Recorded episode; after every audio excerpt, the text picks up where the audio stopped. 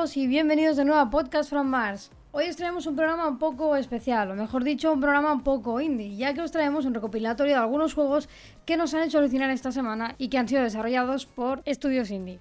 Aunque el bombazo lo reservamos para el final, donde hablaremos de lo que ha pasado con Google y su estreno en el mundo de los videojuegos con Stadia, una plataforma de streaming de videojuegos. Pero como os decimos, esto será al final del podcast. Para empezar, creo que primero van las presentaciones, así que ¿cómo estás, Circen? ¿Y cómo ha ido tu semana videojueguil? Pues la verdad es que bastante animada porque estaba dándole otra vez al Conan Exiles y también en el trabajo ha sido todo bastante más animado porque hemos podido empezar una formación de 3D. Así que ha sido una semana bastante, ¿cómo se llama? Fructuosa, prolífera. ¿Prolífera? Bueno, sí, puedes meter bastantes sinónimos, inventarte cualquier uno. Cualquier más. ¿Y la tuya qué tal, Anuski? Bueno, la mía ha sido una semana un tanto movida, se podría decir así resumiendo. Ha sido muy movida y con mucho, mucho, mucho, mucho trabajo, pocos juegos, porque la verdad es que he tenido muy poco tiempo para jugar. Eso sí, cuando ha llegado el fin de semana he podido descansar un poco. He estado haciendo de granjera en Stardew Valley. Y bueno, ya os contaremos. Ya sabéis que al final del podcast lo reservamos para recomendaros o deciros a lo que estamos jugando y por qué deberíais pasaros al lado oscuro con nosotros. Así que ya luego os damos un poquito más de detalles.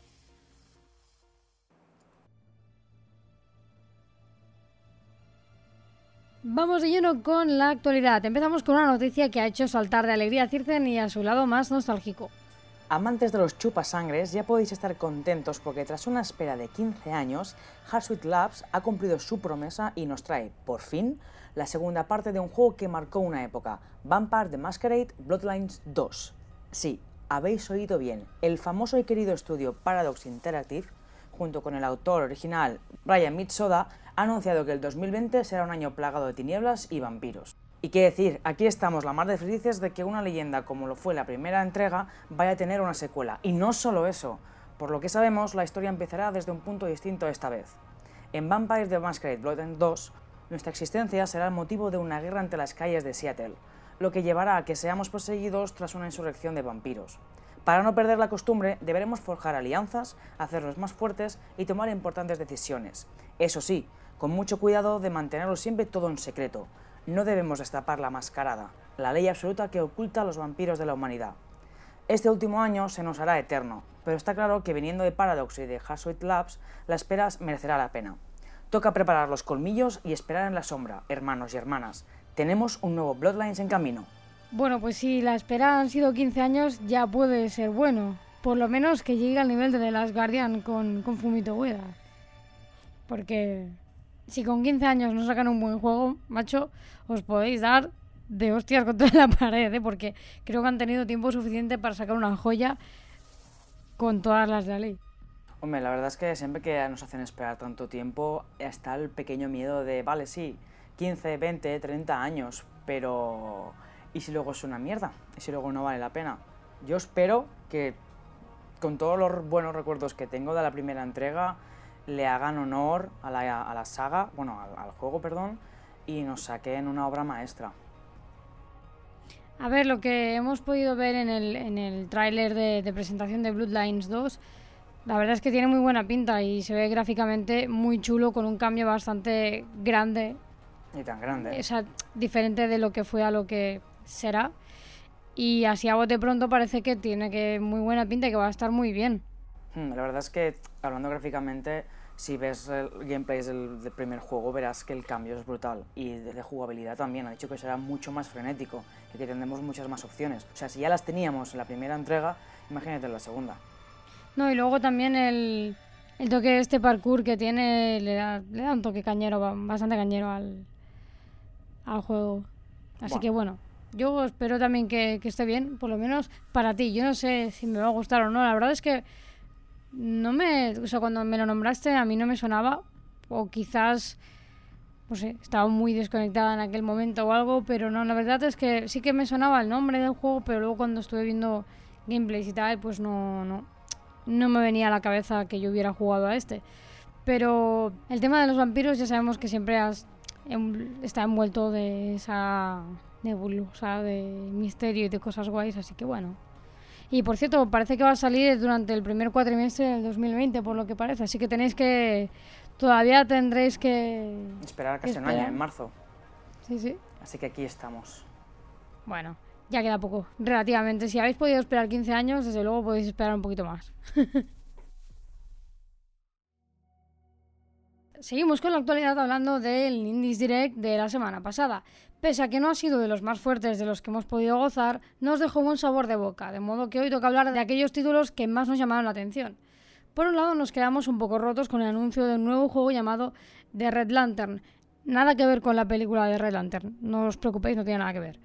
Es un juego de estilo roguelite y narrativo que nos sitúa en Alaska. Nuestra misión consistirá en encontrar el camino a casa y sobrevivir en el proceso, gestionando nuestros recursos y arropándonos con nuestros cinco perricos que tirarán del trineo. El tráiler nos dejó el cocoro un poco roto, pero a nuestro parecer podría ser un juego intenso e interesante de jugar.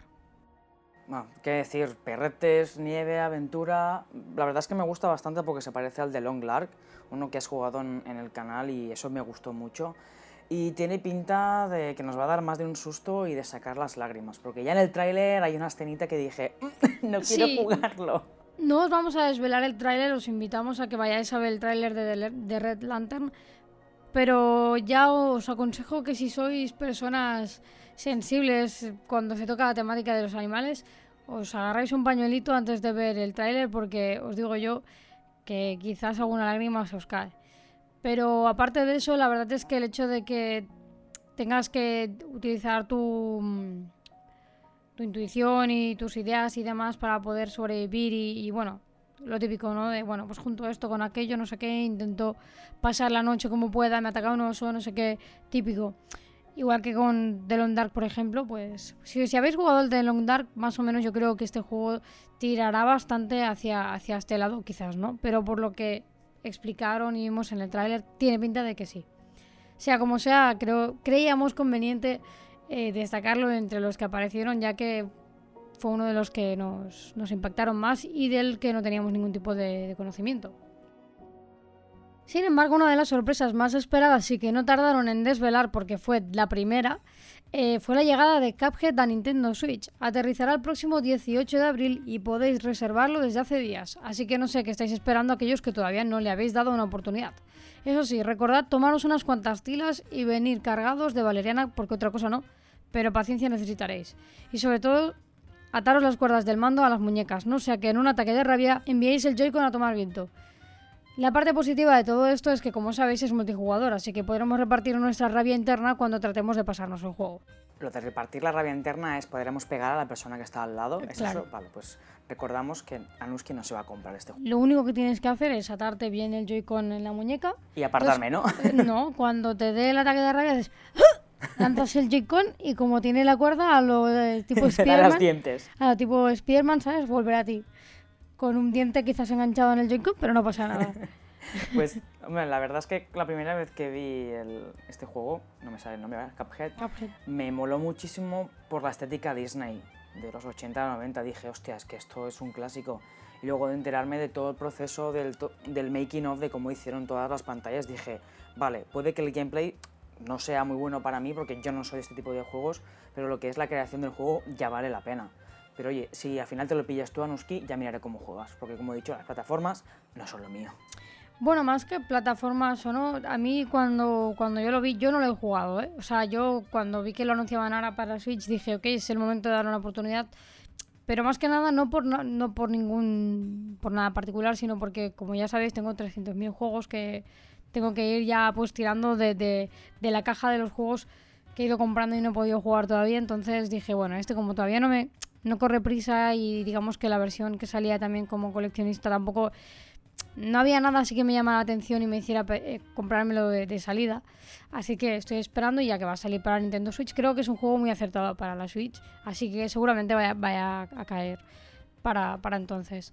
Em, lo que pasa es que a mí más que un simple plataformas, algo así, y ahora os voy a decir una cosa que vais a pensar que es una burrada porque no tiene nada que ver. Pero me recuerda mucho al juego este que nos pasamos tú y yo. Ah, no me acuerdo de cómo se llama que podías encarnar la eh, rollo a personajes de películas como ah el Broforce sí que no tiene nada que ver eh o sea absolutamente nada pues, eh, pero salvando las distancias, me, me recordó mucho al nivel frenético de- del Broforce, porque tienes que pasarte las pantallas, hay como plataformas y tal, tienes que correr hacia, los, eh, hacia la derecha, no sé qué. Es como ese nivel frenético que te ofrece Broforce, que además lo compartes con otra persona y puedes echarte unas risas increíbles. Eso sí, yo creo que roza más el punto de más que la frene, el frenesis este de sin más el, roza más en la parte del estrés de me cago en la leche que llevo 400 intentos para pasarme esta pantalla y no hay huevos de, de- de- de acabar con ella. Sea como sea, si al final le echamos mano, nos echaremos unas risas y a ver cómo acabamos. A ver cómo acabamos, eso iba a decir yo, porque mm, recuerdo que con el Broforce, por ejemplo, habían veces que, porque Broforce lo grabamos y lo, lo publicamos en el canal, fue de hecho la primera serie que, que hacíamos en el canal juntos, y madre mía, que habían capítulos que yo no sabía ni cómo editarlos, porque era un insulto por aquí, insulto, no entre nosotros, sino al propio juego. Era un manojo de insultos y si hubiéramos publicado eso hubiera estado todo el rato pip, pip, pip, pip, pip, pip, pip, pip.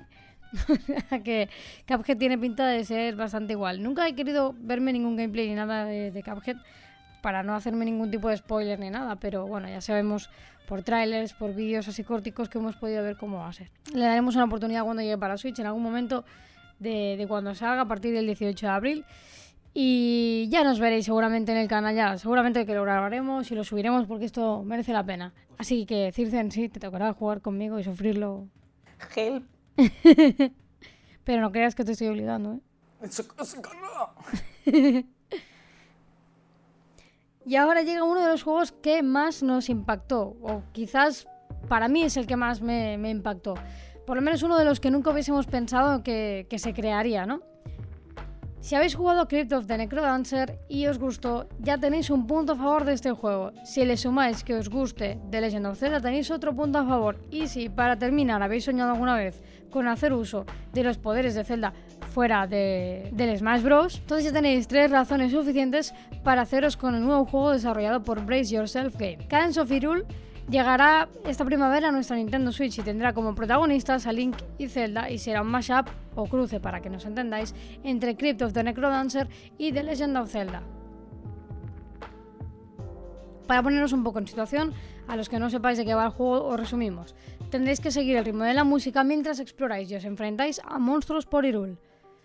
Realmente la mezcla es un poco rara porque he visto el vídeo que me has pasado y es como que es eso del ritmo de la música, vas luchando, vas caminando, es como, yo he visto en plan, vas dando saltitos y tú sabes que es por el ritmo de la música, y yo, ¿cómo que por el ritmo de la música? Sí, sí, pero sí. que tiene muy buena pinta, pero tengo la corazonada de que va a ser chungo de controlar. O sea, este concepto de música y gameplay es raro, es raro, pero oye, se ve, se ve bien. Sí, realmente Crypt of the Necrodancer es el típico juego que a mí no me ha llamado, nunca me llamó la atención. Sí que he visto algunos gameplays y he chafardado porque lo que es gráficamente sí que los juegos tipo así me, me gustan mucho y me llaman muchísimo la atención. Pero el hecho de mezclar el sonido con movimientos y cosas de estas no, nunca fue precisamente, nunca me llamó a 100% la atención, así que nunca lo he jugado como tal. Pero lo que sí que sé es que es un juego que no es, no es muy largo y que realmente lo que tenéis que hacer es coordinar básicamente pues eso, la música con los movimientos que tienes que hacer, con- porque conforme vaya sonando la música, los personajes también se acercan hacia ti. Eh, bueno, más que sonar la música, el ritmo, el pim, pim, pim, pim. Entonces tienes que seguirlo y bueno, hay movimientos, disparos, o sea, disparos, ataques, etcétera, y tienes que seguirlo. O sea, me suena mucho al patapom de la PSP, No, que también tenías que hacer pata, pata, pata, pom, y depende de- del ritmo hacían una cosa u otra. O sea, que si eso funcionó, esto también. Uf, o sea, sí, pero guardando mucho las distancias. sí, obviamente, O sea, sí, no sí. tiene nada que ver. Sí que obviamente seguir el ritmo y tal, pero aquí en este caso es la música va sonando y de repente cambia de una música a otra, ¿eh? O sea, que la música ya se va generando, tú no la generas. No, no, tú no la Ah, generas, o sea, tú la música va sonando de fondo y ya te digo, o sea, a lo mejor estás en un sitio pum y de repente cambia la música a otra y tienes que seguir el ritmo de la otra. O sea, lo veo incluso más difícil que patapón. Porque Claro, tienes claro, que o con sea, cuidado qué Patapón- tipo de música. Patapón realmente lo único difícil que tenía era la parte de estrategia, de montar el equipo, de acordarte de los ataques y de ir encadenando los ataques unos con otros y demás. Pero aparte de eso, Patapón era más bien divertido antes que, que difícil en este sentido. ¿Y qué? Y monoso. Y monoso, es muy monoso. Pero bueno, eh, con The Legend of Zelda pues ya hemos podido ver algunos ataques que, tiene Zelda, otros ataques que tiene Link y hemos podido ver también a la protagonista de Crypt of the Necrodancer por ahí, lo que no sé si era solo parte del tráiler o también estará dentro del juego para poder usarla, pero bueno, tiene buena pinta, quizás viendo que la temática porque es oficial, es un juego oficial de Legend of Zelda, básicamente. O sea, han conseguido que un indie salte a, este punto.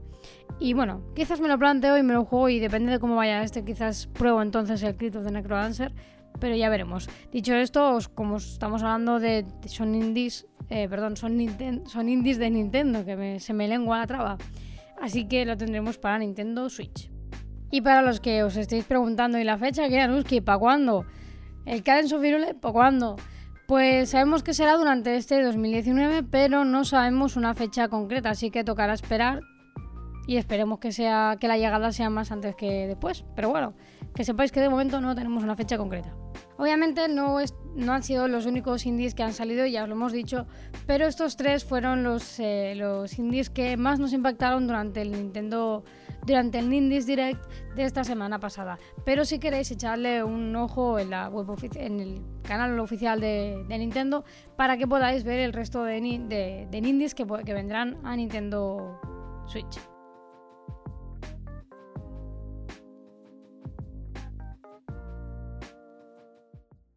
Esta semana ha sido bastante bomba en cuanto a anuncios de indies que están cerca de salir a la luz no podíamos dejar de nombrar uno de los que más nos ha sorprendido y que ya está en nuestra lista de deseos.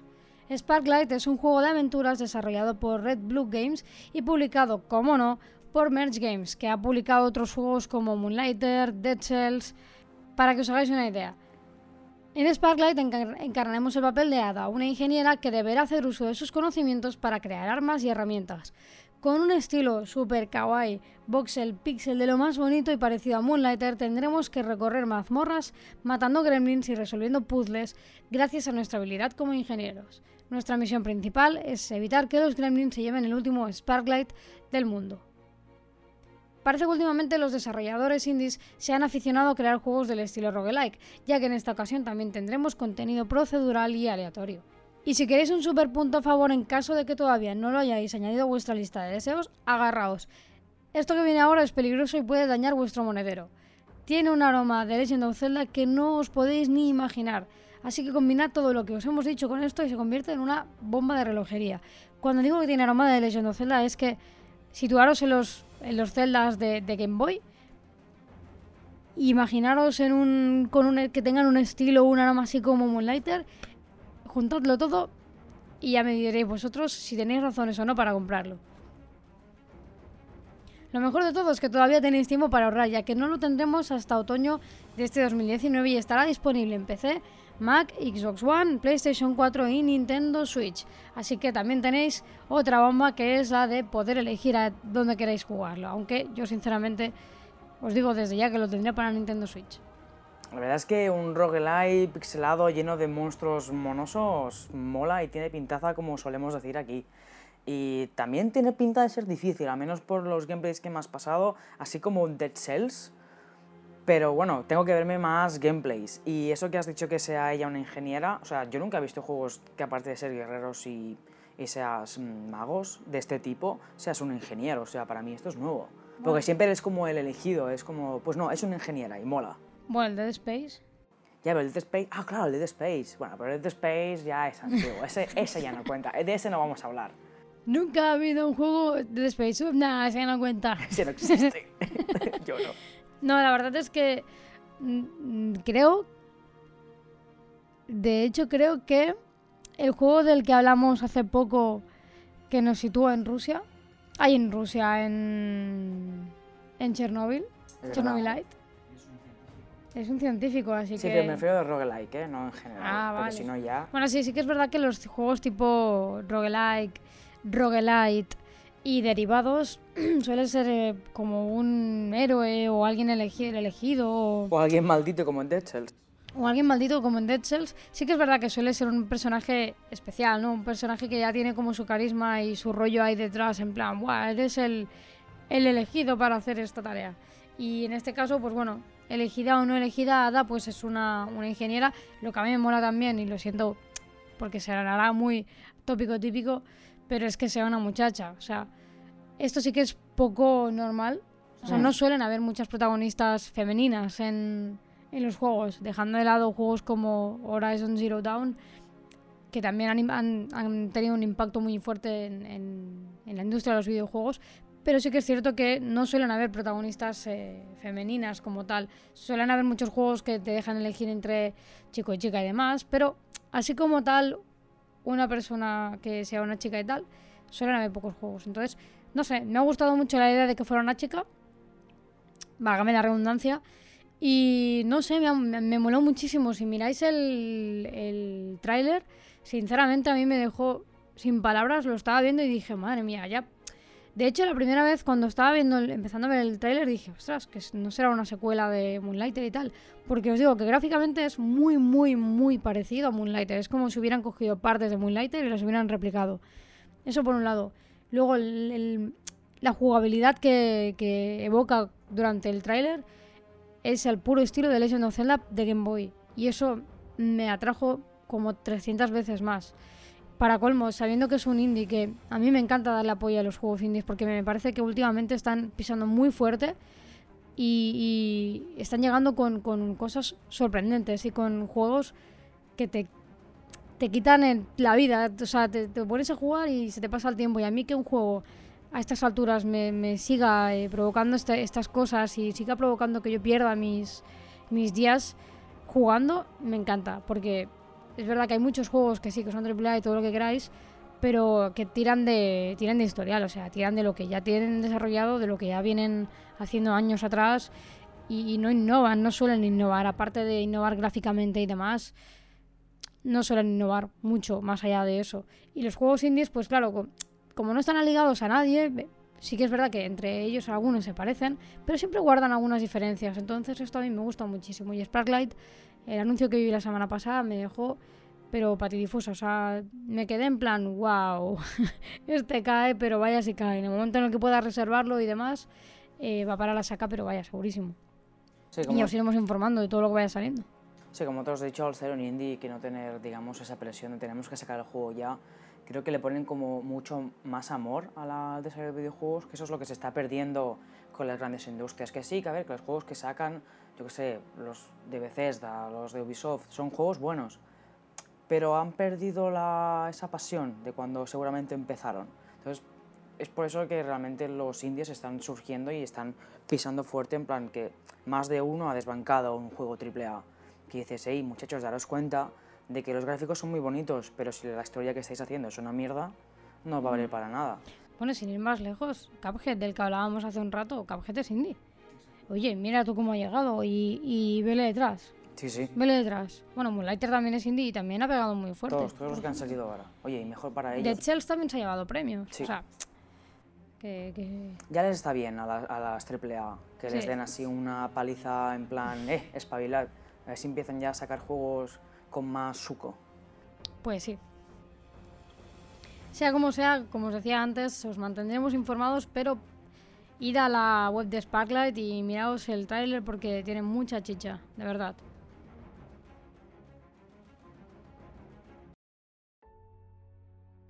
Y ahora saltamos a un juego de nuevo indie que nos dejó patidifusos cuando empezamos a ver el tráiler. Una obra de arte que podría decirse que está hecha por Fumito Ueda. Ojo, el creador de The Last Guardian, de The Last Guardian y toda la saga Ico. De verdad, o sea, una locura con pinceladas de Breath of the Wild, Horizon Zero Dawn y no sé cuántas cosas más. Towers es un indie desarrollado por Dreamlit Entertainment Game, donde encarnaremos a un personaje con un estilo muy salvaje, un toque así asalvajado. Deberemos explorar, construir y defender todo esto en compañía, ya que será un juego multijugador cooperativo, por lo que hemos podido entender el- del tráiler teaser que el equipo ha mostrado esta semana pasada. Parece ser que además de planear como si fuéramos Link en Breath of the Wild, también podremos domar animales, trepar árboles, cuidar de nuestros huertos y fundar una ciudad. Por si fuera poco, la alegría nos durará nada y menos, ya que cuando empecemos a acostumbrarnos a tener una ciudad bien chula, en el vídeo hemos podido ver una especie de bichos extraños al puro estilo caminante blanco que acecharán nuestras tierras. Y también existirá algo así como si fueran titanes. Son como, como si fueran personajes... mm, como si fueran raíces de ADN súper extrañas. Así que si en algún momento nos aburrimos de la tranquilidad de nuestro pueblo, nos reactivaremos luchando contra el mal. Otro de los puntazos es que también existe una especie de semidios al puro estilo dios del bosque de la princesa Mononoke, pero en que hará reaparecer la vegetación tras la devastación de una guerra. Total, una bomba de la que solo sabemos que no tiene padrino, pero deseamos que llegue a muy buen puerto. Está siendo desarrollado por 6 personas y pese a llevar solo 12 meses en la cazuela, tiene muy, muy, pero que muy, escuchadme, muy buena pinta. Esperamos que pronto encuentren un buen publisher que, quiera darles un empujoncito y puedan darnos una fecha, una fecha de, salida aproximada. Yo no creo que les cueste encontrar a alguien que les dé ese empujón, porque como os digo, si vais a mirar el tráiler vais a flipar en colores, de verdad. O sea, tiene tanto contenido que es que es, flipante. O sea, yo cuando lo vi dije, pero. ¿Pero esto es un indie? Un, ¿Qué está pasando aquí? Cuando luego vi que era. que solo eran seis personas, que llevaban 12 meses y tal, me cayó todo al suelo. Y cuando me enteré. Cuando me enteré de que no tienen publisher, que no, que no tienen un padrino detrás, dije, hostia, pero esto necesita un empujón. Pero ya, o sea, esto necesita alguien que les meta dinero en barra y. perdón por la expresión. y que, que los lance. Sí, la verdad es que me tiene bastante enamorado, es lo que has dicho. Tiene una mezcla entre Princesa Mononoke, Zelda, Shadow of the Colossus. Y a ver, y el gameplay nos ha mostrado suficiente, pero es como que queremos ver más. O sea, hay un montón de detalles que si lo miras dices, hostia, es que sale una cosa por ahí, pero eh, que luego mira lo que hacen y mira no sé qué. Y los monstruos, que eh, parecen como los monstruos de The Last Guardian, esos que los guardianes que de repente se despiertan Luego hemos podido ver concept art de, en ArtStation que son como, como si fueran... ADN, sí, es como te has dicho, unas raíces que van con, con armadura, es como si estuvieran poseídas o algo así, o sea, es una pasada. Y luego lo del, guardián este del bosque, el panda, que está ahí en plan tan tranquilo y le salen las flores por todos lados, es como mucha información y no sabemos, no sabemos qué demonios está pasando. Es que la, escena está del oso, oso panda, oso, yo diría que es un oso marrón, pero... Sí, sí, sí. Bueno, eh, en esta escena es como si estuviéramos viendo una parte de la película de la princesa Mononoke cuando el, dios del bosque anda y aparecen flores y todo alrededor de él. Es flipante porque ves como en el tráiler aparece todo en plan, va a haber una guerra, hay una guerra, no sé qué, de repente aparece el OST este. Despreocupado. sí, sí, súper despreocupado y súper despreocupado y súper de tranquis y reaparece toda la vegetación, es, flipante. Y bueno, es que es eso, o sea, es lo que ha comentado Circen, en, que en el tráiler estás asumiendo, o sea, estás, perdón, asumiendo, no, asimilando que vas a poder hacer X y de repente ya te están enseñando lo siguiente. Es como, oh, madre mía, pero cuánto contenido. Luego las, las, monturas que aparecen, o sea, los bichos son una mezcla entre eh, Avatar de, de, Cameron con, no sé, Parque Jurásico es como, no sé, son bichos raros y ves que hay una especie de dinosaurios pero que no tienen el cuello tan largo que te puedes montar encima y tener como una especie de tienda encima y te pueden abordar porque parece que también hay PvP. O si mal no recuerdo, es que es mucha información. Sí, sí, es mucha información. No acaba de quedar claro si es PvP o no. Yo creo que es más cooperativo antes que mm. PvP. Lo que pasa es que sí que te pueden atacar los animales que proceden de esta otra raza extraña. Y es verdad que los animales que han salido, eh, los bichos que han salido, que podrían ser animales, eh, sí, fauna. Es verdad que cuando hay un momento en el que aparece uno que es muy, muy grande y que estamos como agarrados al lomo del bicho como si fuera el, eh, el de The Last Guardian, no me sale el nombre del... El tico. Trico. Trico. Así que no sé. De verdad que, que tiene muy buena pinta para el poco tiempo que llevan así desarrollándolo y tal.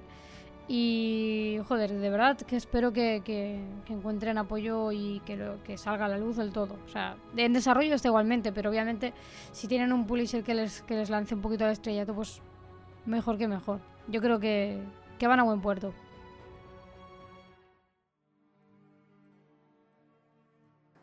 Y seguimos con la temática indie, esta vez para hablaros de un juego que llevamos casi cuatro años esperando que vea la luz y que acaba de confirmar su lanzamiento en Nintendo Switch. Se trata de Lost Ember, un juego de aventuras en tercera persona desarrollado por Mooneye Studios. Nuestro protagonista será un lobo que irá siempre bien acompañado de un hada, al puro estilo de Legend of Zelda.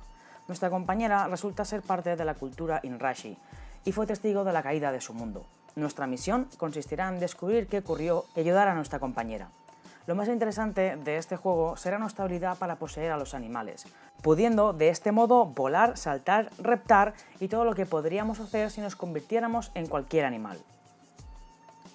Lost Ember llegará el próximo 19 de julio a PC, Xbox One, PlayStation 4 y Nintendo Switch. Para los curiosos, haceros saber que en el canal de Anuski tenéis un vídeo disponible donde le echamos el guante a este juego tan bonito. Eso sí, haceros a la idea de que en aquel entonces era una demo de la versión pre-alpha, casi tres años atrás.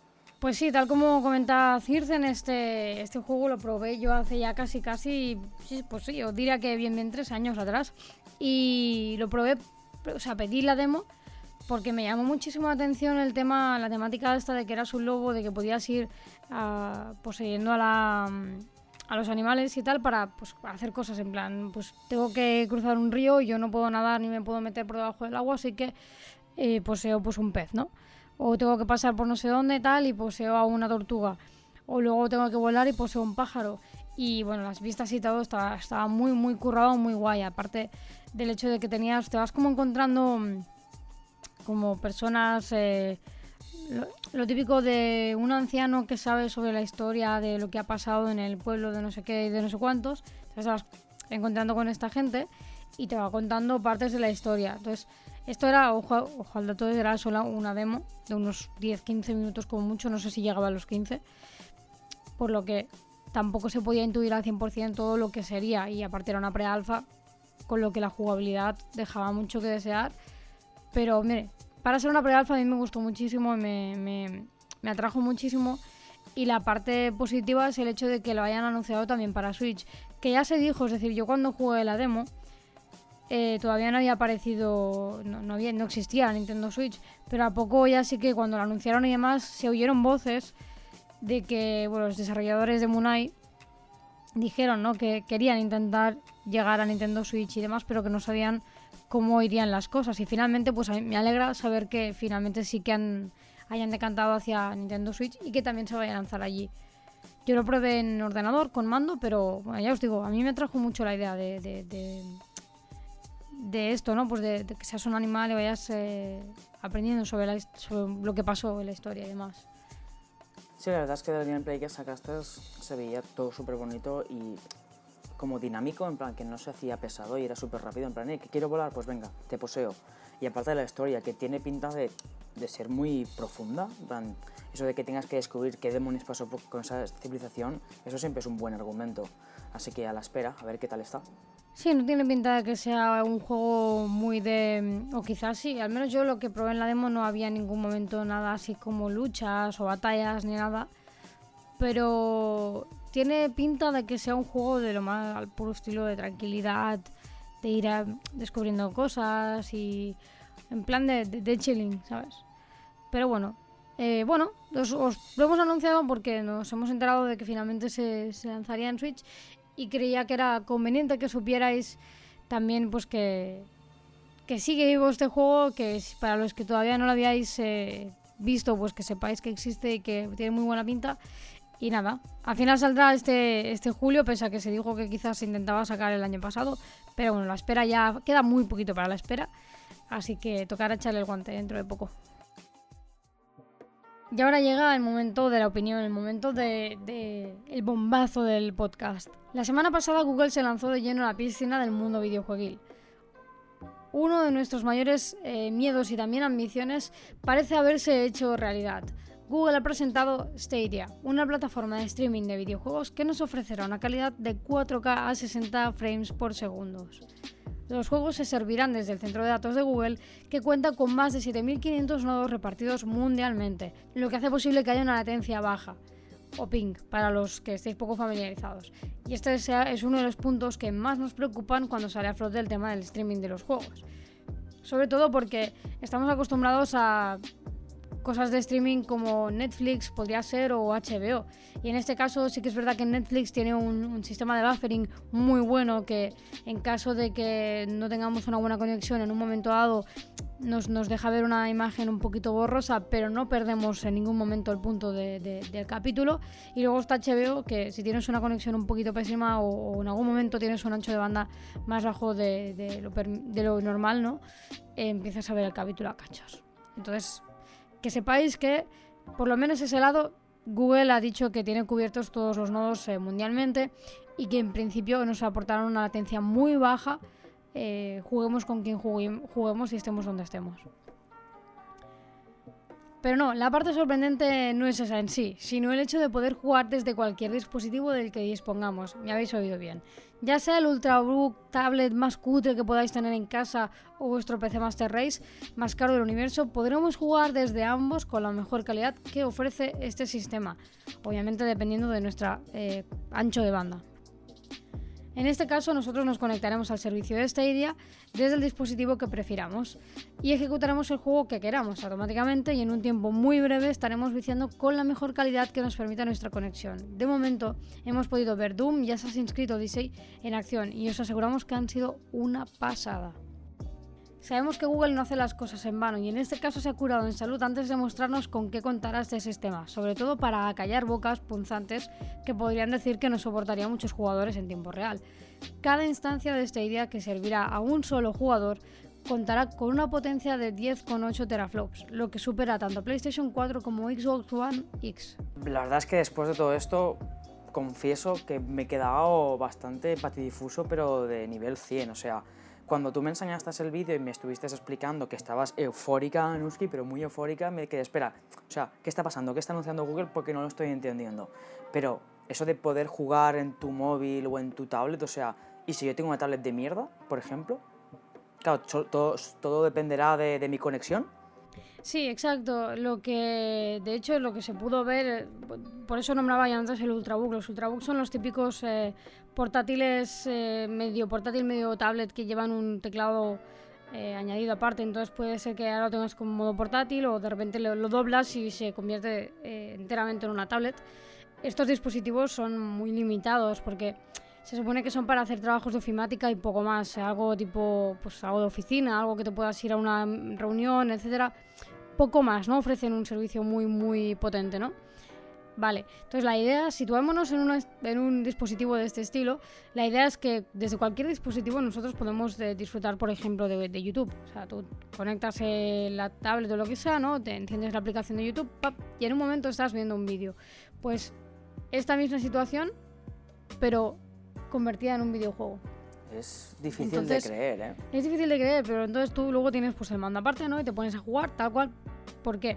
Porque realmente quien está lanzando, o sea, quien, quien requiere el, peso de, del, hardware que debería soportar un juego AAA, por ejemplo, como el Doom o el Assassin's Creed, quien lleva todo ese peso son los centros de datos de Google, son los servidores de Google. Entonces, lo único que nosotros debemos tener es un ancho de banda suficiente para poder soportar esa calidad. Es decir, piensa que la calidad no deja de ser paquetes de datos que se sirven desde los servidores de, Google. Por lo tanto, cuanta más conexión tengas tú, mejor, más rápido y mejor recibirás esos datos y con mayor y mejor calidad podrás jugar.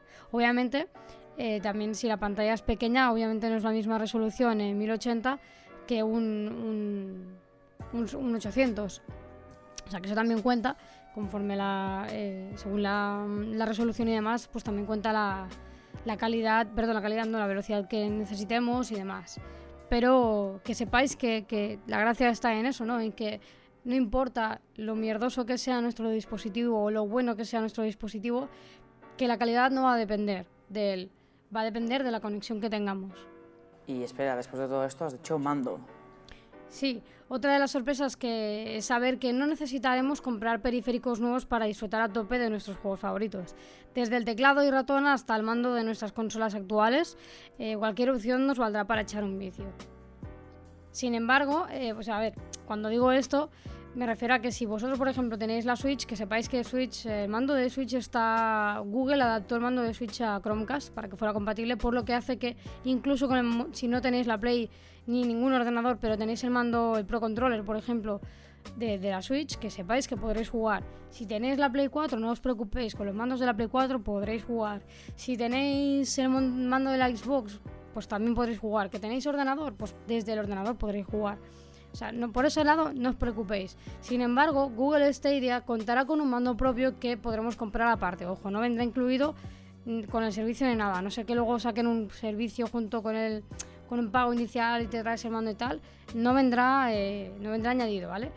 Pero mm, con este mando podremos hacer un switch de un dispositivo a otro desde el mismo mando. Es decir, todo esto en, cuestión de unos 10 segundos, tal como pudimos ver en la conferencia. Y preguntaréis, ¿cómo es posible que sea tan rápido? Porque el mando de, de Stadia cuenta con una conexión Wi-Fi a, los, a, los, centros de datos, por lo que ofrece una velocidad de respuesta así, súper instantánea. Ya sabéis que eh, Wi-Fi es mucho más rápido que Bluetooth y obviamente pues como va a ser un servicio no puede, no puede ir conectado por Bluetooth a ningún aparato porque vamos a ir directamente a los servicios de, Google, ¿vale? Otra de las peculiaridades de este mando es que podemos emitir directamente en YouTube desde este, simplemente tocando un botón. O sea, estaremos jugando y decidiremos, venga, quiero hacer un directo, pim, toca ese botón, automáticamente esto estará conectado con tu canal de YouTube, no sé qué, y ya estarás emitiendo el juego que se habrá detectado directamente desde el mando, ¿vale? Sin embargo, una de las cosas que lo vuelve más interesante es que cuenta con un botón, y ojo al dato, ¿eh? que es de Google Assistant. Y diréis, ¿pero Google Assistant? ¿Para qué quiero tener? ¿Para que me diga, uy, ¿dónde está el menú de no sé qué? Uy, ¿dónde? No, no, no, no. Su función, ayudarnos a pasar de una zona, de algún juego, donde nos hayamos quedado atascados sin tener eh, que salir de la aplicación o agarrar el móvil para buscar, ni nada. Esta ayuda podrá ser escrita o incluso con vídeos. Nosotros estaremos jugando, diremos, me he atascado. Le doy al botón, oye, necesito ayuda para pasarme esta parte. Venga, va, toma. Pues tienes que coger la cuerda, lanzar, no sé qué, no sé cuántos. Vamos, si lo prefieres, toma, tienes un vídeo aquí con esta zona del juego y esto es lo que tienes que hacer. O sea, eso quiere decir que todas las guías que se imprimen y tal se van a ir al carajo, que bueno, que ya está pasando. O sea, que tenemos como una Alexa que nos diga, inútil, así no se hace, espérate que te lo digo. Sí, va a ser, bueno, va a ser algo así más o menos. También tengo una cosa, es decir, yo también estoy a favor de que se dejen de imprimir cosas. O sea, me gusta mucho el formato impreso y de hecho la prueba hasta que yo tengo guías impresas hoy en día, pero también estoy a favor de que se dejen de imprimir y se deje de utilizar papel. Ya, eso es verdad. Porque no deja de ser algo que, que pues que no, no, está bien, ¿no? Que, no, que no es positivo, ¿no? Entonces, lo que pasa es que, bueno, lo que sí que veo es que quizás gente que se dedica a hacer guías o no sé qué, bueno, pues quizás tengan, tienen un hueco ahí para trabajar con Google, yo qué sé. Mira, es que ya sabes, en vez de hacer gameplays, guías, para Google Assistant, tú. No, la verdad es que es mucha información y son muchas cosas que dices que puede hacer. O sea, quieras o no, esto es, despierta un poco de escepticismo. Ayer acabas de decir una cosa que has dicho, deja de hacer gameplays y ponte a hacer vídeos y guías. Aquí hay una cosa. Tú imagínate que eres un. Bueno, a ver, que no creo que necesiten esto ni de coña, pero que eres un youtuber ya famosete, no sé qué, o no. O simplemente hay varios youtubers que están emitiendo este juego y que han pasado esta zona del juego. Pues a lo mejor tú cuando quieres pedir ayuda te, te aparece, mira, Pepito de los Palotes, el otro, fulanito de tal y sotanito de y menganito, que sepas que todos estos tienes vídeos de estas personas en este punto concreto donde se están pasando este trozo del juego. Claro, es publicidad para ellos. Claro, está bien. Claro, o sea, si, si lo enfocan así, puede ser muy buena publicidad para la gente, aunque ya sabemos que seguramente los que somos poco conocidos quedaremos atrás, pero que estaría guay, estaría guay que, que les den un poco de bombazo en este tema, pero bueno. Pero bueno, hay algo más que me preocupa, que es cómo se van a ver los juegos, porque quieras o no, que si se ven bonitos, mejor. Bueno, a ver, uno de los puntos que sí, que más nos preocupan es la compatibilidad con los distintos motores gráficos que existen hoy en día. Pues quitaros, quitaros el peso de encima, ya que el, catálogo es bien amplio, pasando por Unreal, CryEngine, Vulkan, Unity, AMD, Havoc, podría seguir con unos cuantos más. Eh, pero hay un, hay un buen catálogo grandote, pero todos ellos están eh, nombrados en la conferencia y son compatibles con Stadia, ¿vale? Lo que no nos quedó muy claro Aparte de que Ubisoft ha trabajado codo con codo con Google, si los desarrolladores tendrán que hacer adaptaciones en sus juegos para poder publicarlos en Stadia. Es lo que no sabemos, ya que sobre todo en caso de los multijugadores, Stadia no sabe, o sea, el sistema de Stadia no sabe lo que es un multijugador en local, ya que para el sistema todos los jugadores están en cualquier lado del mundo. Entonces, eh, cuando te arriesgas a decir algo así, debes estar muy seguro de que tu sistema aportará una experiencia de multijugador sin igual a lo que me refiero es que dejando de lado la parte gráfica, ¿cómo gestionarán el tema del multijugador? De poder jugar con, compatibilidad con un montón de gente. Bueno, no sé. Esto es lo que a mí me, me preocupa más. Y luego el hecho este de que. De que si los jugadores, o sea, si los desarrolladores van a tener que hacer adaptaciones, ¿cómo haces que un desarrollador indie aparte de todo el curro que se tiene que echar ya, tenga que hacer como adaptaciones aparte para poder publicarlas en Google y tal. O sea, no sé cómo lo enfocarán. A ver, teniendo en cuenta que, es, que hay compatibilidad con todos los motores gráficos, me da la sensación de que simplemente será un algo rollo Google Play o, o Apple. En plan, mira, pues tengo este juego, lo quiero publicar en tu plataforma PIM. Te lo publico y tú ya me dices, mira, tienes que cumplir estos requisitos, ponerme cuatro cosas aquí en los metadatos del juego y automáticamente puedo empezar a listar tu juego. A ver, si también hay estudios indies que han podido adaptar su juego para todas las consolas de hoy en día, o sea, Switch, Xbox y todos estos, yo creo que con este tampoco tendrán problema. O sea, yo tengo la corazonada de que Google en sí va a ayudar a los desarrolladores. En plan, aquí tenéis el kit de desarrollo, ¿sabes? En plan, ¿quieres Sí, sacar nuestro juego para Stadia? Toma, ponle esto, como tú has dicho. Mm. A ver, les interesa a todos los lados, o sea... Sí, sí. A ver, mm, yo, tal como lo estaban enfocando, para mí, yo si fuera ahora mismo PlayStation o fuera Xbox estaría cagadísima. a estaría cagadísima. es un gigante que acaba de aparecer así de la nada. Sí. En plan, Que, oye, que dentro, dentro de lo que estoy cagada por eso, o sea, de lo que deberían estar cagados por eso, también tengo una cosa. mm, ¿Qué va a pasar con esto? Porque esta es otra de las cosas. Eh, aparece una nueva plataforma en un momento y en un punto en el que, por ejemplo, Doom y Assassin's Creed, que son los juegos con los que han lanzado esta plataforma, bueno, la han anunciado, ya yo creo que a estas alturas todo el que quería jugarlos ya los tiene, ¿no? Todos los interesados en esos dos juegos ya los tenemos. Entonces, eh, qué va a pasar con aquellos juegos que yo ya yo ya tengo en Steam, por ejemplo, voy a poder, o sea, va a ser simplemente un pago, entro en una especie de catálogo como Netflix y puedo jugar todo lo que vayáis publicando, eh, van a salir juegos nuevos, ¿sabes? No sé, esto, esto a mí sí que me preocupa porque realmente es una cosa que a mí me interesa, porque oye, tal como se vio en la conferencia, el tío estaba en el ordenador, pam, de repente cambiaba la tablet y seguía, o sea, se pausaba el juego y instantáneamente estaba jugando en otro dispositivo. Y esto a mí me atrae muchísimo. Entonces, eh, se ha rumoreado por ahí que podrían ser unos 20 euros al mes y tal. A mí si, por ejemplo, llegan a ser eso, unos 20 euros al mes, yo vendo mi alma, o sea, 20 euros al mes. Juegos que vayan saliendo, que se vayan publicando. Obviamente, al principio imagino que tendrán un catálogo relativamente pequeño, o no, quizás nos sorprende y llevan aquí tres años montando la fiesta eh, en secreto y resulta que, que- tenemos un super catálogo, ¿sabes? Pero yo a mí me ofreces esto, yo soy la persona más feliz del mundo. Sí, la verdad es que, como tú dices, por ejemplo, los 20 euros está bien, porque, por ejemplo, hoy en día el, el mismo Origin, la versión Premier que te deja de un montón de juegos, ya son casi 20, 20 euros anuales. O sea, si lo hicieran igual, por ejemplo, en vez de al mes, o un poquito más si quieren, estaría genial. Y lo que tú dices de si nos va a dar un catálogo como Nintendo Switch, que al principio Nintendo tenía cuatro juegos en la, en la biblioteca, pero imagínate que han estado con Steam y puedes jugar a todo lo que tienes en Steam con Stadia. Eso Yo ya... es que ahí, ahí voy yo, yo creo que más. Que más que algo rollo. Tengo acceso a Origin, pues tienes los juegos de Origin. Tengo acceso a Steam, tienes los juegos de Steam. Tengo acceso a PSN, Ujú. tengo los de PS. No, yo creo que más que eso, va a ser algo rollo Netflix. Del palo, tú pagas cada mes y tienes un catálogo disponible que, de todos los juegos que se hayan podido llegar a publicar. Y si me apuras, quizás hay un premium del palo.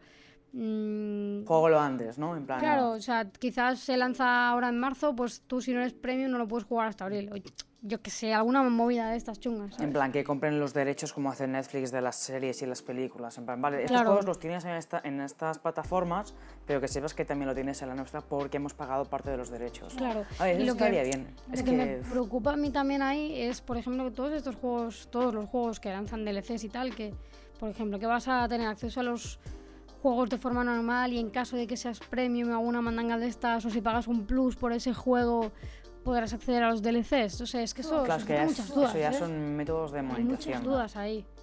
Pero bueno, Está claro que es una revolución y que va a pegar fuerte.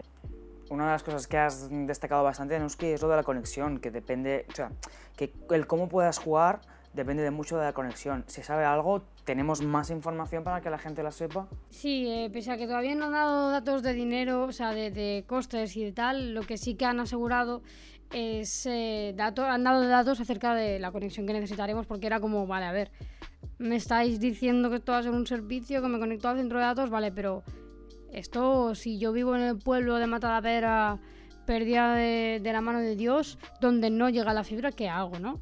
Entonces, que sepáis que para llegar a jugar en 4K y 60 frames por segundo necesitamos una conexión de hasta 300 megas por segundo. Para llegar a Full HD y contar con 60 frames también, necesitaremos 25 megas por segundo, que ya no son tantos, pero aún así los, o sea, es fibra óptica. Este dato puede llegar a preocuparnos en caso pues eso, de jugadores de, de sports, ya que la latencia in-game es nuestro peor enemigo. O sea, en plena, en plena competición, el hecho de que tengas un bajón de, conexión en un momento dado te puede joder la vida. Entonces, eh, es una cosa que tiene que. Sí que es verdad que nos están asegurando que va a haber poca latencia por el tema de los nodos bien repartidos a nivel mundial y tal, pero bueno, no deja de ser algo que va a depender 100% de tu partida. Es lo que comentaba yo antes. Si en vez de ser como Netflix, que tienen un buffering de la, de la hostia, es como un HBO, nos vamos a morir. O sea, a ver, viniendo de Google no creo, pero queda, queda esa duda, queda esa incertidumbre de qué va a pasar. ¿Qué va a pasar si, si tengo una conexión de, palo en un momento dado? Porque yo, por ejemplo, tengo contratados 100 megas, pero me habéis visto, los que me seguís por YouTube y por Twitch, sabéis perfectamente que yo había, han habido veces que pese a mi conexión buena he tenido bajones y, y habéis visto el vídeo con, con lag y demás. Entonces ¿A quién no le ha pasado que en un momento dado tenéis a dos tablets, tres móviles, eh, dos PCs, la tele con el Netflix de fondo, no sé qué, todo el mundo conectado ahí chupando datos y llega un momento que tu conexión no va para más? Sí, es, preocupante. Un, es un tema complicado porque obviamente, como te has dicho, no todo el mundo tiene acceso tampoco a fibra óptica. Claro ejemplo, mis padres hasta hace nada tenían 6 megas de internet. 6 megas, que dices, la peli se la baja mañana. Y ahora ya tienen llegando lo nuevo que han puesto de 600 megas. dices, vale, podré jugar, sí. Pero la gente que no se lo puede permitir, o incluso 25 megas, si estás jugando algo. Y ya no permitir, es decir, eh, antes lo hablábamos Circen y yo de que, pese a que nosotros vivimos en Barcelona, y Barcelona, por ejemplo, y Madrid son céntricos, es decir, son, son bases de ciudad. Y aún así, eh, tanto en Barcelona como en Madrid, hay zonas a las que no llega la fibra óptica todavía, que se está movilizando todo para que llegue y demás, pero no han conseguido llegar todavía a los 300. Es decir, que de esto hubo mucho jaleo porque las, las empresas de mm, las telefónicas te, te, llamaban y te ofrecían un, un, servicio de 300 megas, no sé qué, no sé cuántos, tal, patatín, patatón, tú lo pagabas y dices, venga, vale, pum. Y después cuando tú mirabas, que esto era una estafa, pero tú cuando mirabas la, la velocidad y tal, decías, bueno, solo llego a 100. ¿Qué es esto? Ah, no, mire, es que usted en, su zona no tiene. Su zona no acepta más de 100 megas. Hmm. Aquí me pone que quizás este año, durante, durante lo que va de año, lo van a adaptar y tal, pero usted no llega a los 300 y. Me caga la leche. Me habéis prometido una cosa. Claro, pues, pero por eso digo que todavía hay zonas a las que no, no llega ese, ese máximo de 300 megas eh, por segundo y aunque lleguen, como os digo, la velocidad que, por mucho que estemos en LAN, y que no estaremos en LAN porque estaremos por wifi, a no ser que estemos en un ordenador, es muy difícil llegar a los 300 megas por segundo eh, útiles, por así decirlo. Así nos, nos, han puesto la miel en la boca y nos hace falta ver más, porque está muy bien que en una conferencia vendas tu producto en plan que es súper guay, pero se tiene que ver más, porque la gente es estética con estas cosas, es que nos lo han vendido muy bien, en plan que es la maravilla de las maravillas. Sí, sí, o sea, Obviamente, eso nos lo han vendido muy bien, pero aún así, yo, yo, cuando, yo por ejemplo estaba muy, muy hypeada cuando estuve escuchando y tal, y dije, guau, qué guay, que no sé qué, que no sé cuántos, qué tal, qué bien, qué pam. Y conforme va pasando el rato y me va haciendo yo preguntas internas de, pero ¿y esto? Ya que yo, bueno, las cosas que ya hemos empezado, ya hemos estado comentando con vosotros aquí, eh, claro, aparecieron dudas y fue como, vale, depende de cómo lo enfoquen, será una putada o será la hostia, será la repanocha, ¿no?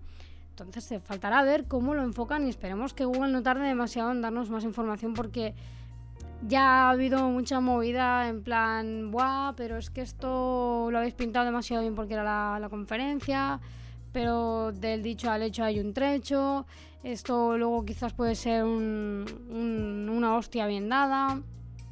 Así que espero que, Google, que Google no tarde demasiado en dar más información y de paso pues decir cuándo va a empezar a llegar esta, esta nueva plataforma. Imagino que querrán lanzarla con, una base de, catálogo buena para que no estén solo el Doom y el Assassin's, porque si no la gente no se lo va a comprar tampoco. vamos a jugar a eso. Al Skyrim, como no lo han sacado para otros lados, pues Que por cierto, eh, casi se me olvida, una de las cosas que, me dejó más flipando fue que salió uno de- un youtuber famoso, que que es en América, yo no lo conozco, pero tampoco, tampoco consumo YouTube. Salió un muchacho em, para explicar que lo que ha conseguido Stadia es que básicamente imaginaros que estáis en un streaming de los que hago yo, obviamente no vais a estarlo porque viene 4 y la madre, eh, pero imaginaos que estáis en un streaming conmigo, estamos jugando de Last of Us y decís, mira, pues mm, me apetece, he visto a Nuski jugar a The Last of Us y como que ahora me apetece a mí también jugarlo, vale, pues si estáis viendo el directo desde YouTube, en el propio vídeo os aparecerá un botón, si tenéis el servicio de Stadia comprado, en el que podréis decir, decidir jugar. Y será, pim, le dais al botón de jugar y automáticamente os dirá si queréis jugarlo y punto o jugarlo mientras me veis. De modo que, eh, si por ejemplo decidís jugarlo mientras me veis, pues vosotros estaréis jugando y yo estaré a vuestro lado ahí con la cámara puesta y demás. Bueno, con el streaming. O sea que esto a mí me... Pero además será eh, en cuestión de segundos. Además, quiero jugar, ¡pam! Se inicia el juego, ya lo tienes y empiezas a jugar tranquilamente. Es, Es que es muy revolucionario, sí, sí. Es es que es eso, la idea es muy buena. Es como cuando nos decían que podíamos vivir en la luna, que todo el mundo estaba en plan, no, Dios mío, podemos vivir en la luna. Bueno, no sé yo si tanto, pero sí que es verdad que Google es una empresa que... Google cuando hace las cosas las hace porque lo tiene un 90% controlado eh, el, el cómo hacer las cosas o ya las tiene incluso hechas cuando lo anuncian. Entonces, no sé, no sé, a mí me dejó bastante tocada este tema y espero que de verdad pronto, más pronto que, tarde, se anuncien más, cosas y, den más información. Pero yo creo que con lo poco que sé me voy de cabeza a Stadia, ¿eh? Yo creo. Yo como soy más con estas cosas, igual que con el VR y con cosas de streaming, soy bastante... Quiero verlo. Sé que no me va... No es que no me vaya a gustar, es que simplemente yo soy de los que si quiero jugar un juego, tengo mi PC o tengo la Play y tal. Pero oye, para probarlo, si un día podemos probarlo, lo probaré. Tú piensa, tú piensa que hasta hace un año te estabas empezando a quedar corto con el portátil que tenías porque no daba, no daba de sí. Y tuviste que hacer la, tomar la decisión de, de dejar de lado aquel y pillarte este que tienes ahora porque no daba de sí. Esto no te hubiera pasado con, el, con Stadia. Hmm. Porque YouTube, YouTube lo podías jugar igualmente. O sea, lo podías ver igualmente. Sí, sí. Pues imagínate YouTube, pero con un mando al lado. Mm, Ya. No, sí, Es sí, que- a ver, es que pinta que- bien, ¿eh? Lo que pasa que ya sabes que yo en estas cosas, como se dice, soy chapado a la antigua. Entonces tengo que verlo y probarlo y decir, vale, sí, está bien. ¿Me lo voy a comprar? No. Es como el VR, lo tenemos los dos porque la Play es de los dos, pero, o sea, si tú te lo compras, Nuski, yo lo voy a probar. Y vamos a probarlo, pero tengo que verlo. Tengo que ver cómo yo, yo funciona. lo que quiero saber es. Tengo que jugar al si- Skyrim. yo lo que quiero saber es si, por ejemplo, o sea, igual que el tema del multijugador, que esto no lo he comentado, el tema del multijugador, si, por ejemplo, no es local, es decir, imaginaros un. un counter o yo qué sé, o el Fortnite este que está, está tan de moda. Imaginaos un Fortnite, ¿ok? Viene tu colega a casa, ¿vale? Eh, si él también tiene Stadia, la idea es que cada uno de vosotros os conectáis eh, a una cuenta diferente de Stadia y jugáis en el dispositivo que, que toque, pero conectándoos al servicio de Stadia, ¿ok? Esto en el caso de un multijugador que, que no es eh, cooperativo, por así decirlo, ¿no? Que no es un multijugador local, lo que entenderíamos como un multijugador local. Pero en caso de que sí lo sea, mi pregunta es, ¿podremos jugar con dos mandos a la vez? ¿Sabes? ¿O será una cuestión de que la otra persona también necesita? O sea, yo sé que en- ya lo han anunciado, en el caso de que sea un multijugador tipo Fortnite, sí que cada uno necesita su cuenta. ¿ok? Para conectarse al, al servicio de Stadia. Pero si es un juego tipo, pues como lo que hablábamos antes del Cuphead, que será cooperativo local, ¿también necesitará la otra persona una cuenta de Stadia o qué? Porque esto sí que puede joder mucho. Hombre, podrían... No, sería justo. podrían regalarse y decir, oye, puedes jugar lo típico de, de- de partida de sofá, de pantalla partida, y la otra persona que se pueda tener una cuenta, pero sin tener que comprarse Stadia, ¿sabes? Lo que te has dicho, en plan, dos personas, dos mandos. Que quizás si la otra persona tiene un Stadia va mejor, eso no lo sabemos, pero oye, eso de poder jugar con alguien con un segundo mando sin necesidad de cuenta o que se lo compre, estaría bien que lo hicieran. Sí, Eh, es, multijugador es- una duda más en la lista. Es lo que conoceríamos como multijugador local sin que sea local Sí. porque sabemos que no existe. Partida de sofá. Sí, partida de sofá. Bueno, pues nada, eh, creo que nos vamos del podcast con más dudas de las que estábamos intentando resolver a- después de recabar información y demás. Pero bueno, a ver, a ver si pronto sabemos cositas y bueno, si sabemos cositas volveremos a hablar de, Stadia en, en el podcast. Sea como sea, vamos a ir despidiéndonos ya. Eh, no sin antes, como siempre, comentar a qué estamos jugando esta semana. Pues la verdad es que seguía con el Conan Exiles, pero creo que le voy a dar otra vez al Metro, lo tengo ahí colgado, y al Down of Man. Tengo esos tres juegos que están ahí colgando que me van poseyendo. ¿Y tú, Anuski, qué has podido hacer? Pues yo, como comentaba al principio, estoy con Stardew Valley. Los- el poco tiempo que tengo, pues lo estoy dedicando un poco a Stardew Valley, que me, me ha sorprendido muy gratamente, ya que la primera vez que lo jugué, lo jugué estando un poco así enferma y tal, y no me acabo... Me gustó bastante, pero como que le faltaba un algo. Y ahora que lo he jugado con mis plena- eh, en plenas facultades, me está gustando demasiado. O sea, Mm, menos mal que no tengo el tiempo, o sea que no me puedo permitir ese tiempo, porque si pudiera estaría todo el día granja para arriba, granja para abajo, porque me gusta muchísimo, de verdad. Me parece un juego súper tranquilo, eh, súper bonito, vas haciendo un montón de cosas, o sea, tienes un montón de cosas por hacer. Es el típico juego que se podría decir que busco a veces para, para móvil, para poder jugarlo allá donde sea. Y bueno, pues el, el caso de Stardew Valley existe, ¿no? Está para todas las plataformas, incluidas las de móvil. Así que, aunque yo lo estoy jugando en Switch, ¿eh? Pero, pero, no sé, eso es que me está gustando muchísimo. Es muy chill. Sí, es muy chill, es muy chill, la verdad. Y bueno, puedes hacer mil cosas, entonces me paso el día pescando, en verdad. pescando y vendiendo. Y ahora voy, ahora tengo ya un establo que voy a empezar ahí a cosechar cositas. Bueno, a cosechar no, perdón, a, a cuidar cositas. Sí. Pues nada, ahora sí, muchachos, nos vamos a ir despidiendo. eh, no sin antes eh, comentaros que, como sabéis, tenemos un, un Patreon, ¿vale? Donde podéis apoyarnos si os gustan nuestros podcasts y, y si os mola que cada semana estemos aquí dándole matraca y podamos traeros cositas frescas y nuevas. Por otro lado, en ese Patreon también suelo hacer, eh, me sale polls, me sale en inglés, encuestas, perdón, eh, sobre el contenido de opinión que sacamos cada semana, ya que pues si en algún momento queréis que hablemos de algún tema concreto, podéis dejárnoslo allí. O también tenemos un Twitter que es Podcast from Mars. Es Podcast from Mars. Es, el, es el, el Twitter que tenemos, ¿vale? Por si nos queréis seguir y queréis enteraros de cuando sacamos alguna cosa o hacemos también encuestas, derivados, lo que queráis, ¿vale? Y ahora pasado este momento de publicidad, ahora sí, nos despedimos y espero que lo que, lo que vaya de semana eh, mejore o vaya mejor o sea, vaya de puta madre y nos vemos la semana que viene o nos oímos la semana que viene. Así que ahora sí, un besazo muchachos y hasta la semana que viene. Hasta la próxima. Adiós.